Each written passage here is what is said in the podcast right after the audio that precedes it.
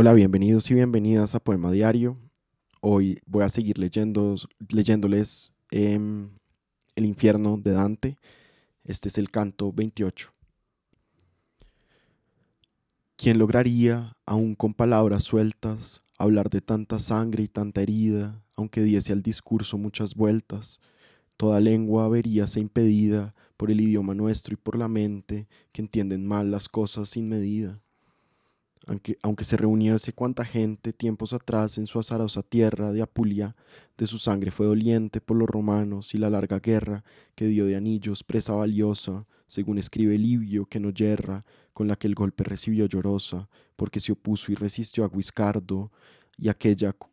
cuya osambre ahora reposa en Seperano, donde fue bastardo. Toda Apules y aquella que vencido vio a Tagliacozzo por el viejo alardo, y mostrase cada una el miembro herido o cortado, serían mal remedo de aquel noveno foso enmugrecido. Más deshecho a uno vi que pensar puedo, una cuba sin duelas, roto estaba del mentón al lugar que suelta el pedo, el mondongo hasta el suelo le colgaba, mostraba el triste saco y la asadura que lo engullido en mierda transformaba. Mientras yo contemplaba su figura, me miró y con las manos se abrió el pecho, Ve a Mahoma diciendo, cual procura separarse y contémplale maltrecho, delante de mí, Alí se ve llorando, de la barbilla hasta el tupe deshecho. Y todos los que allí estás contemplando, de escándalo y de cisma sembradores, fueron vivos y hendidos van penando. Un demonio nos hace estos primores tan cruelmente al tajo de la espada, remitiendo a la resma de infractores, dar la vuelta a la doliente estrada, pues antes se nos cierran las lesiones de estar de nuevo en su presencia odiada.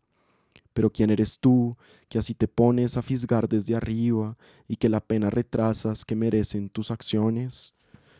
Ni muerto está, ni culpa le condena, dijo el maestro, a ser atormentado, más porque tenga una experiencia plena, por mí que muerto estoy, se ve guiado por el orco, que así lo dispusieron. Y esto es tan cierto como que he hablado. Más de cien al oírle detuvieron sus pasos en el foso por mirarme, y sus martirios al olvido dieron. Pues dile a Fray Dolcín que corra y se arme, tú que quizá verás el sol en breve, si no quiere aquí pronto acompañarme de víveres que, urgido por la nieve, no por el Novarés se ha vencido, que si no, no ha de ser el triunfo leve. Cuando una planta había suspendido, Mahoma sí me habló, luego asentóla en el suelo a marcharse decidido, otro, con un boquete por la gola y la nariz partida hasta la ceja, en cuya testa vi una oreja sola, me miraba con cara tan perpleja como los otros, pero abrió la caña, que por fuera mostrábase bermeja, y dijo, Oh tú, feliz al que no daña la culpa y al que bien tierra latina, si el mucho parecido no me engaña, acuérdate de pierda medicina, si a ver vuelves un día el dulce llano, que de Vercelli a Marcabo declina, y diles a los dos buenos de Fano, Anglio Velo y también a Miser Guido, que si el profetizar aquí no es vano, su cuerpo será atado y luego hundido desde su barco cerca de Católica por traición de un tirano fementido. Jamás estratagema tan diabólica entre Chipre y Mallorca vio Neptuno, no de piratas ni de gente argólica, ese traidor que solo ve con uno y gobierna la tierra que contento de no poderle ver, hay aquí alguno, los llamará consigo a un parlamento y luego hará que al viento de Focara no le confíen ruego ni lamento. Y yo le dije a él, dime y declara, si quieres que allí arriba de ti cuente, quién tan amarga vista se depara. Y él la barba cogió de un penitente, y abriéndole la boca me gritaba, este cese, y su voz ya no se siente, este en destierro, el dubitar sembraba en César, al decir que el avisado siempre sufría daños y esperaba. ¿Qué aspecto allí tenía de aterrado, la lengua del gaznate arrebatada, curión, que en el decir fue tan osado? Con una y otra mano retajada, los muñones alzando a Laura Fosca y mostrando la faz ensangrentada, uno gritó, te acordarás de Mosca, que acabar lo iniciado es conveniente, y gritó, y el mal sembró en la raza tosca, y yo añadí, y la muerte de tu gente, por lo que de duelo al duelo acumulado, se separó de allí como un demente, mas la fila quedéme yo mirando, y vi una cosa que me da paura, sin poderla probar, seguir contando,